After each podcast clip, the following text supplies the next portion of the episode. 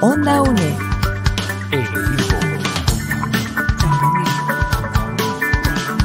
Imagen y sonido, hasta donde esté.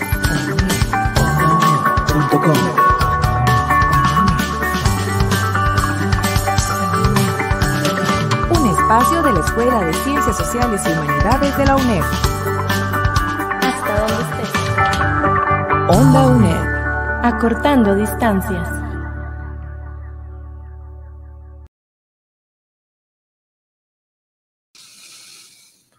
Bienvenida, bienvenido a un episodio más de esta serie que hemos titulado La U pública es tuya, un lema que acompañó las últimas semanas a todas las comunidades universitarias eh, de las universidades públicas en nuestro país. Cinco universidades, cinco programas de Onda UNED en los que vamos a estar reflejando la historia de cada una de estas instituciones de educación superior estatales y bueno, que hemos estado transmitiendo eh, por las redes sociales y que por Radio Nacional 101.5 FM también se ha estado presentando durante esta semana en nuestros horarios habituales. Esta serie también la puede escuchar en el sitio web ondaunet.com y en la plataforma de Spotify. Hoy nos toca revisitar nuestra casa, la UNED, la Universidad Estatal a Distancia, que en este 2022 celebramos 45 años de llevar la educación y la cultura a los territorios donde se encuentre y eh, hay, una sede, hay una sede de la UNED cerca de donde usted está. Así que de eso se trata el programa de hoy. Tenemos como invitado eh, a don Marco Antonio Santamaría Vizcaíno. Él es historiador, es docente de los estudios sociales, fungió como encargado de cátedra eh, acá en, la UNED. Y bueno, él es uno de los pioneros de la consolidación de esta Casa de Estudios Superiores eh, como una institución que se acerca a la gente en los territorios más alejados del país. Eh, Bienvenido, don Marco. Muchas gracias por estar con nosotros acá en este programa, en esta serie La Universidad, la U Pública es tuya. No, es un gusto para mí, José. De verdad es agradable volver a la UNED después de algunos años. Fueron más de 40 años aquí y, aquí crecí como docente, como persona, como ser humano. Y eso es definitivamente muy importante. Queremos mucho esta universidad, la respetamos mucho y sabemos lo importante que es que mantenga sus objetivos. Así es. Y usted se encuentra ahora gozando de su merecida jubilación y fueron más de 40 años, como usted nos dice, de estar acá sirviendo al país y a la universidad. Eh, para iniciar, eh, para que conozcamos un poco de la universidad. También vamos a escuchar ahora un audio de quien fuera el ex rector de la UNED, Celedonio Ramírez. Eh, él nos hablaba de la creación de la UNED. Este es un extracto de una entrevista de audio que se hizo en el año 2010. Así que, eh, pues vamos con este audio y ya seguimos con don Marco. En 1974, eh, el presidente Daniel Oduber pensó que era necesario coordinar mejor la educación superior, dado que ya en ese momento existían tres universidades, la Universidad de Costa Rica, la Universidad Nacional y el Instituto Tecnológico. Pero además a él se le ocurrió que si se iba a garantizar a las futuras generaciones de Costa Rica la educación superior, era necesario comenzar primero con un plan de desarrollo que señalara cuáles eran las necesidades económicas y se tomara las medidas para hacerle frente a eso. Fue así como en noviembre de 1974 se funda CONARE. En, eh, eh, hacía tres años había comenzado en Inglaterra la Open University, conocida aquí como educación a distancia, allá como educación abierta, y unas universidades en Pakistán, Indonesia, etc. Y entonces se hizo la propuesta Universidad Estatal a Distancia. Aparece en Planes 1 como una propuesta. Los rectores no resolvieron al respecto, aunque decidieron darle apoyo a algunos proyectos de educación a distancia, pero no la aprobaron y eso fue lo que llevó a Daniel Oduber a pensar que urgía más que una simple eh, análisis especulativo de esa posibilidad y le pidió a don eh, Fernando Bolio que se dedicara totalmente a elaborar un proyecto y a crear la Universidad Estatal a Distancia. Bien, ese era don Celedonio Ramírez, ex rector de la UNED. Y bueno, don Marco, bueno, antes de empezar, don Marco, quiero mencionar eh, que, bueno, ya, ya hemos dicho que usted fue encargado de cátedra, también tiene varias publicaciones con la editorial UNED, varias publicaciones eh, sobre eh, libros educativos, unidades, didácticas. exactamente. Mm. tenemos entre ellas los 40 años en la perspectiva de un discurso histórico, la enseñanza de los estudios sociales en primero y segundo ciclo, didáctica de los estudios sociales, un camino hacia el conocimiento, la actitud crítica y el futuro, cómo evaluar aprendizajes en el aula. Y bueno, hay un libro que es de cuentos también, cuentos susurrados en el tiempo. Eh, sin duda una amplia trayectoria en, esta universidad. Iniciemos, don Marco, por conocer, nos interesa saber su vínculo personal con la UNED, cómo es que, que se dieron sus inicios acá en, la universidad. Sí, José, yo he sido educador toda la vida.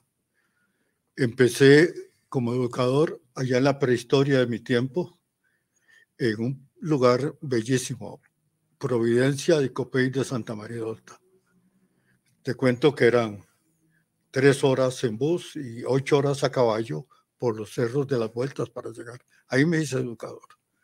Eh, soy educador de primaria, soy profesor de estudios sociales. Y luego, por esas cosas, este, llego a la universidad en los 80, en agosto de los 80. Por lo tanto, quise y quiero y amo mucho la educación y sé lo que eso significa porque he trabajado en todos los niveles, primaria, secundaria, enseñanza de adultos y he trabajado para todas las universidades públicas del país.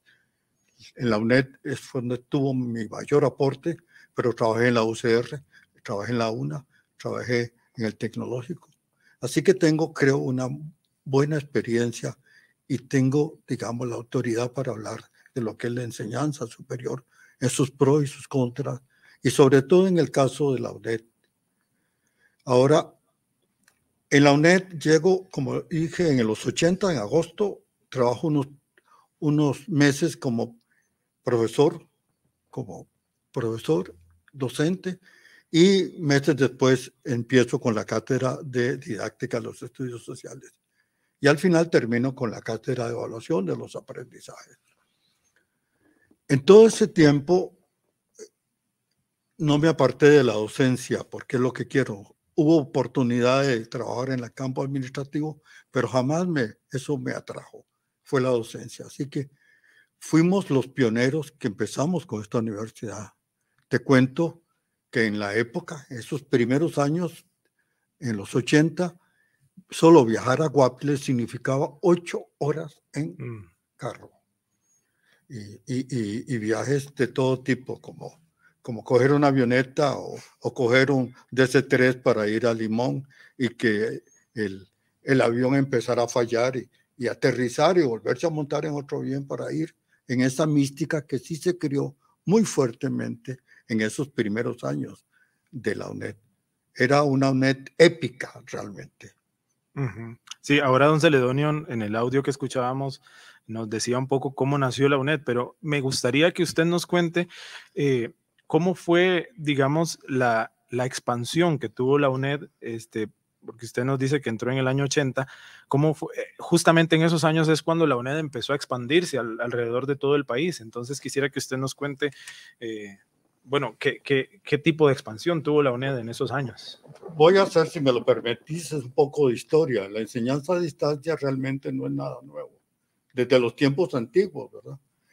Si te digo, las cartas de Lutero eran enseñanza a distancia. Eh, después de la revolución bolchevique, eh, la revolución necesitaba una serie de cambios importantes de crear eh, cuadros de trabajo y ahí empieza también los primeros aspectos y de la enseñanza a distancia. En América Latina igual, En Costa Rica no es nada nuevo. Te cuento que, por ejemplo, eh, ya desde el 19 se había planteado la necesidad de crear una enseñanza a distancia. déjame recordar un poco, si es, es don Roberto Brenes Mesen, en el 17 propone la creación de una universidad obrera. Y en los años 70, cuando está Daniel Oduber y es este eh, Arnoldo Ferreto, el diputado comunista, él propone la creación de una universidad que llegara hasta los obreros y la gente de trabajo. Voy a decir algo que tal vez esa idea la toma el ministro Bolio de esa época y entonces con esa idea se crea en el 77 la Universidad Estatal a Distancia, que empieza a funcionar hasta junio, junio sí, del 78. Realmente no había nada nuevo, no había nada nuevo, pero había que reconstruir algo que no se conocía. Eh, estaba la UCR, pero una universidad totalmente eh, ubicada y para un sector privilegiado de la población. Las zonas alejadas no tenían posibilidad, solo la gente de recursos que podía estudiar afuera. Realmente la universidad se crió con el apoyo de la Universidad la UNED de España eh, y también una comisión de la UNESCO que ayudó. Pero estos primeros años fueron épicos. Solo que, como te comentaba hace un momento, la universidad se crió, por lo menos es mi posición, como un ente que manejara y controlara un poco el movimiento estudiantil que en los años 70 era muy fuerte en América Latina y en Costa Rica.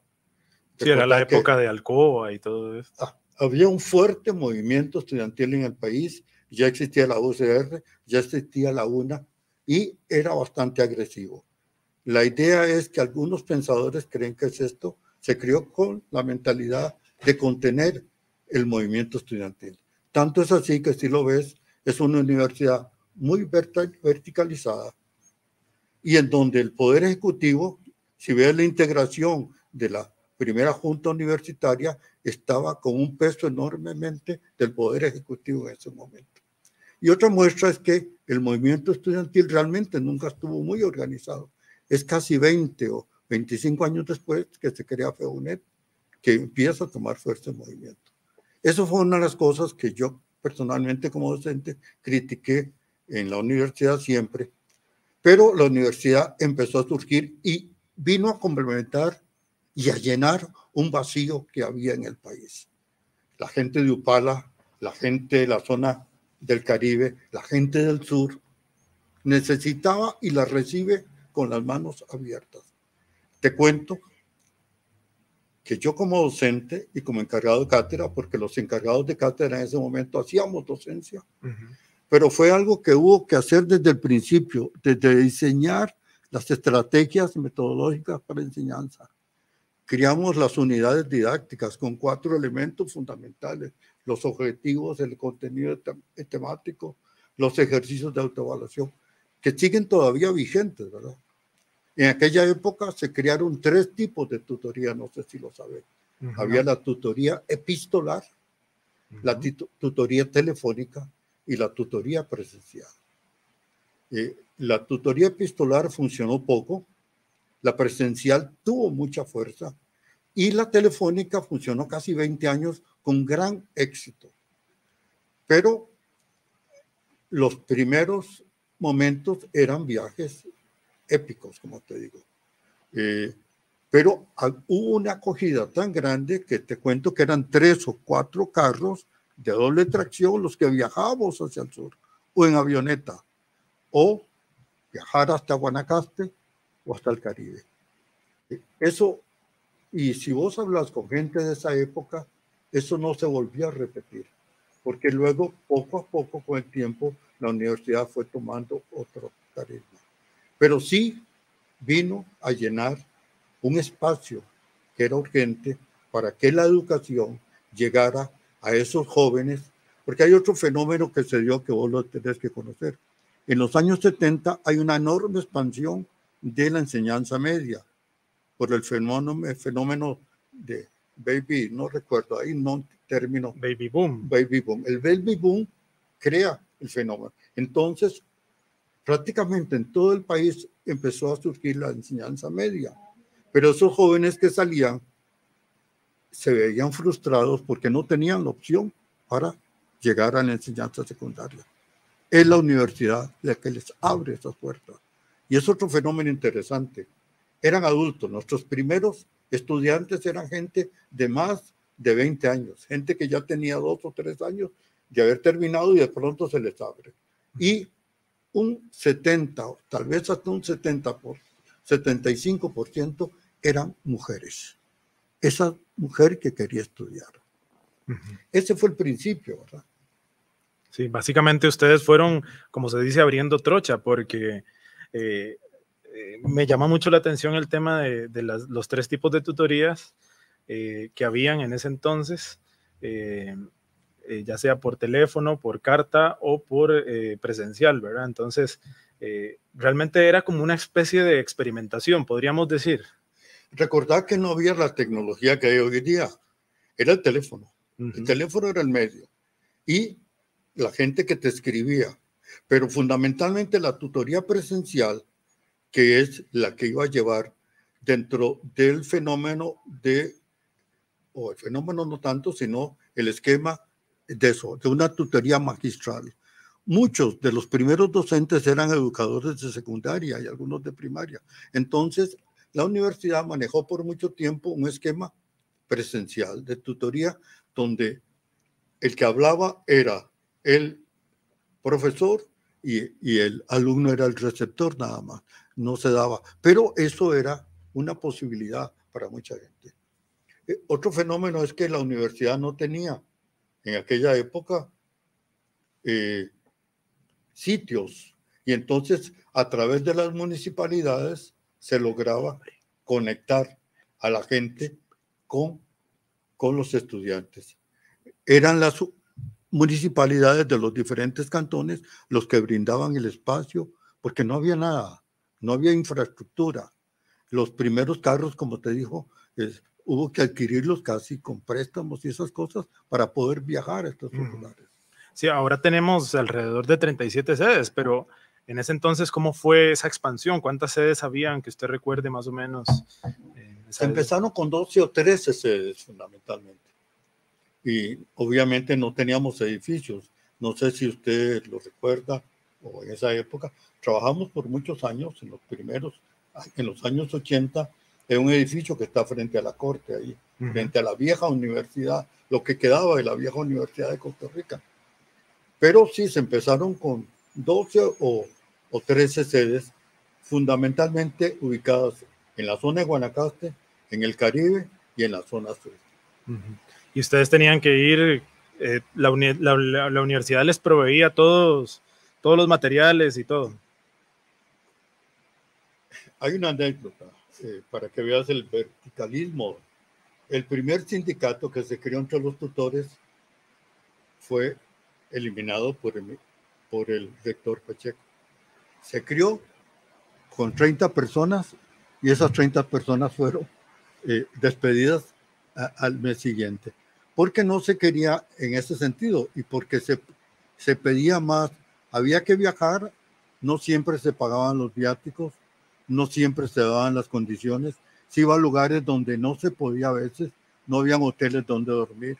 Pero todo eso, lo que te quiero contar, José, es que había una mística, una mística de trabajo, porque muchas de las gentes que fueron contratadas eran docentes, como en mi caso, que ya teníamos una formación y una, un deseo de llevar la educación. Y era una experiencia también para nosotros. Pero fueron difíciles, complejos, desde empezar a hacer reglamentos hasta hacer normas didácticas y hasta establecer criterios para cómo hacer llegar la docencia. Las unidades didácticas se convirtieron en el primer elemento de trabajo creo que fue Pacheco, para que veas esto también, que decía, las unidades didácticas es un acto de fe, no se pueden discutir.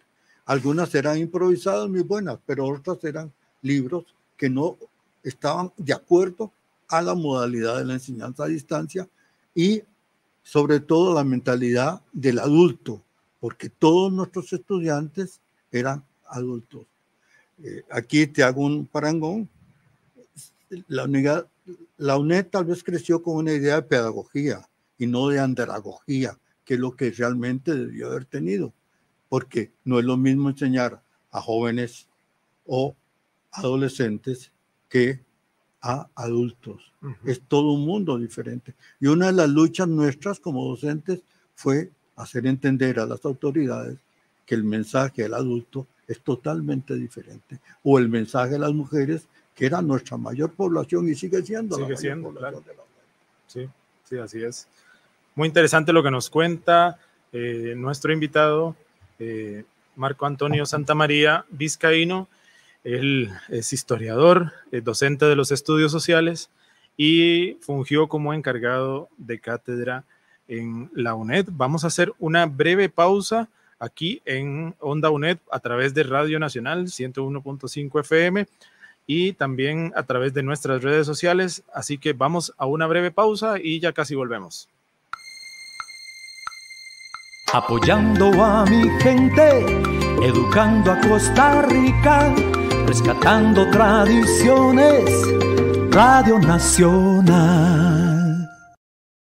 No fue fácil crearla porque era desconocida la metodología de la educación a distancia, cómo se hacía un profesional a distancia, cómo se le enseñaba, qué medios se utilizarían. Y ahí está el primer gran reto, la creación de la, de la UNED, que fue el resultado de nuestros, de un grupo de profesionales, de los cuales fueron participantes el primer rector y los primeros vicerrectores, tenía el reto de convencer al pueblo de Costa Rica a los profesionales y a los legisladores de que se podían formar profesionales adecuados para satisfacer las necesidades del país eh, por medio de una educación no presencial, o sea, una educación en que lo principal no era la reunión cara a cara de estudiante y alumno, sino más bien una forma de planificar y hacerle llegar al estudiante los mensajes primero por vía escrita después tener al profesor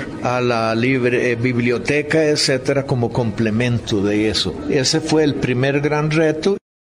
Estamos en Onda UNED y en Radio Nacional 101.5 FM. Estamos hablando acerca de la historia de la UNED como parte de esta serie que hemos titulado La U Pública es tuya, en la que pues hemos hablado un poco de la historia de las universidades públicas y estamos hoy hablando en este episodio eh, sobre nuestra casa, la UNED, y estamos conversando con el historiador, eh, profesor de estudios sociales, eh, docente universitario, ese ex encargado de cátedra, Marco Antonio Santamaría Vizcaíno. Y bueno, muy, muy interesante todo este relato histórico que usted nos ha compartido. pero pensemos ahora en la Universidad Estatal a Distancia hoy evidentemente estos años ha habido un crecimiento de la universidad, ahora hay más sedes, hay cerca de 37 sedes. Eh, ya tenemos 45 años de estar eh, ofreciendo educación eh, pública superior a todos los territorios del país. ¿Qué es el valor público? ¿Qué le puede ofrecer ahora la universidad al país en este siglo XXI? José, al empezar el siglo XXI, la UNESCO estableció un paradigma educativo y es muy claro. La educación debe llegar a todos, en todos los lugares y en todo momento. En, ese, en esa visión, la UNED juega un papel muy, muy importante. La experiencia de la UNED es fundamental. Lo que pasa es que no podemos decir que la UNED es la cenicienta de la enseñanza pública, pero hay algo parecido. Siempre ha sido vista un poco de lado y eso debe acabar. Pero también esto es culpa de la misma dirigencia muchas veces de la UNED, que no se le dio el, la posición que debería tener. Por otro lado, la UNED tal vez después de los años 90 eh, se dio una competencia, sobre todo con el surgimiento de la enseñanza universitaria privada. Y yo personalmente siento que la universidad empezó a tratar de competir con las universidades tradicionales y con las universidades privadas cuando ya tenía un nicho claramente establecido. Eso es lo que hay que rescatar. La universidad sigue siendo fundamental para llevar una educación, pero una educación adecuada a los tiempos modernos. Una educación incluso para el campesino, para enseñarle cómo aprovechar la tierra, cómo sembrar de la mejor forma. No una cuestión de titulitis que al final nos convertimos en eso. No es el título el que enseña, es el conocimiento para hacer cambiar a una población, para esa madre soltera, para ese campesino, para ese agricultor. Ahí es donde la universidad aprovechar ese espacio y dar el vuelco que necesita en este siglo XXI. Pero para eso también tiene que haber cambio de mentalidades, de figuras de dirigencia, de docentes, de programas. Y en eso es importante que la universidad. Categóricamente lo puedo señalar, la universidad estatal a distancia sigue jugando un papel fundamental en nuestra enseñanza. Y hay que defender eso, hay que defender la necesidad que tenga el presupuesto adecuado, que se dé el, espacio que esa universidad necesita y que la gente lo entienda, que no es el título el que va a hacer un cambio, es el conocimiento que le llega a esa persona con todas las herramientas tecnológicas. Ustedes que están en tecnología lo saben. Nuestros servidores son bastante viejos hay equipos aquí que hay que renovar. Todo eso implica dinero, pero es necesario si queremos cambiar la visión de la educación, el camino hacia el futuro y formar personas que tengan otro, otra perspectiva del mundo, del medio ambiente y las necesidades fundamentales de este país. Bueno, muchísimas gracias, don Marco Antonio Santamaría Vizcaíno, por haber estado con nosotros acá en Onda UNED. Bueno, con placer, de verdad, José. Gracias a ti por invitarme. Y espero que lo podamos tener luego. Cuando quieras, y cualquier cosa, conversatorio, lo podemos hacer con mucho gusto. Perfecto. Don Marco Antonio Santamaría Vizcaíno es historiador, ha sido docente de los estudios sociales y eh, además eh, ha sido encargado de cátedra en nuestra universidad y este pues valoramos mucho que haya estado con nosotros en este programa, que es uno de los cinco, donde hablamos de las cinco universidades públicas en esta serie que hemos titulado La U Pública es tuya. Por ahora nos despedimos, agradecemos mucho la participación de ustedes a través de ondaunet.com, a través de las redes sociales y a través de Radio Nacional. Agradecer a Sebastián Fournier en el control central. Un servidor se despide, José Navarro. Gracias por la sintonía acá en Ondaunet.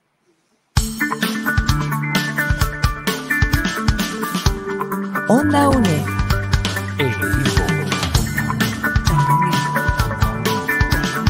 Imagen y sonido. Hasta donde estés.